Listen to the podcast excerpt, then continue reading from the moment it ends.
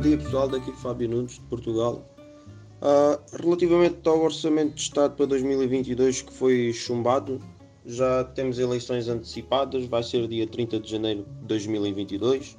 Uh, quanto ao Covid-19, existe um aumento significativo dos casos, tanto em Portugal como em toda a Europa, principalmente em países com, com menor taxa de, de vacinação, como é, por exemplo, o caso da Rússia e da Roménia. Na Alemanha também existe um aumento significativo dos casos nesta última semana. Uh, pelo menos cá em Portugal já começou a ser administrada a terceira dose da vacina aos, aos idosos. Quanto ao resto, o tempo dirá. Fiquem bem, pessoal. Bom fim de semana.